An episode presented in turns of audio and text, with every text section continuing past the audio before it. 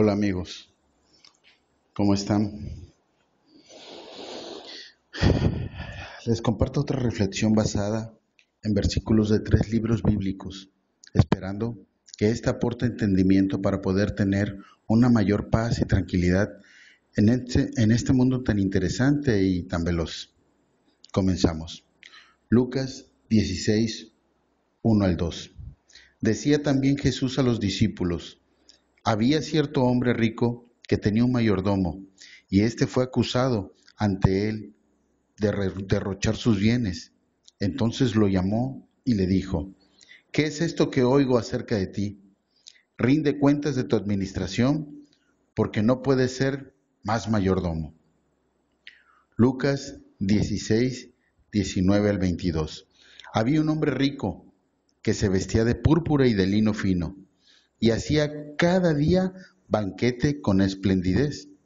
Había también un mendigo llamado Lázaro, que estaba echado a la puerta de aquel, lleno de llagas, y ansiaba saciarse de las migajas que caían de la mesa del rico.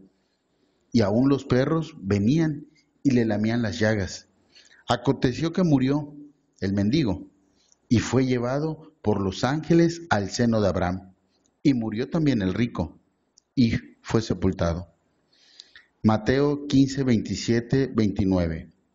Y ella dijo, sí Señor, pero aún los perrillos comen de las migajas que caen de la mesa de sus amos. Entonces respondiendo Jesús dijo, oh mujer, grande es tu fe, hágase contigo como quieres. Y su hija fue sanada desde aquella hora. Reflexionando en estos párrafos que hemos leído, sí, me llama mucho la atención que en estos tiempos la corrupción, ambición, menosprecio y la falsa humildad se han hecho un estilo de vida cotidiano y normal, empujando esto a una competencia desde desmedida, carente de los verdaderos principios espirituales, que sostienen los valores con los cuales nos debemos regir pero estos se pierden por la desesperación de algunos de obtener una mejor posición en este mundo.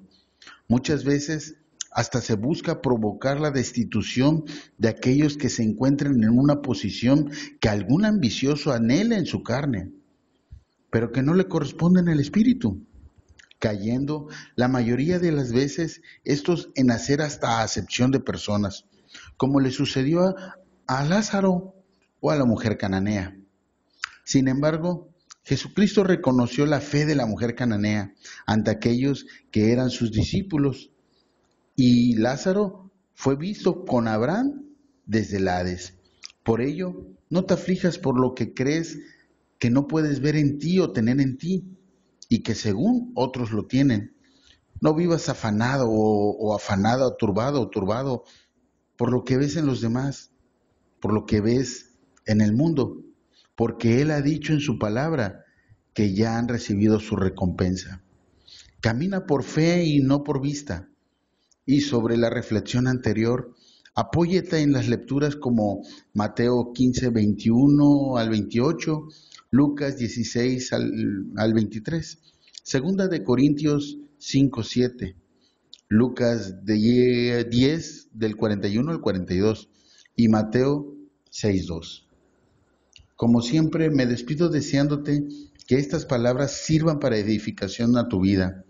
Recuerda, por muy pequeña que veas la nube, por muy pequeña que veas, siempre, siempre bendícela, siempre cuídala, no la derroches, no la derroches, sea buen mayordomo, ¿sí?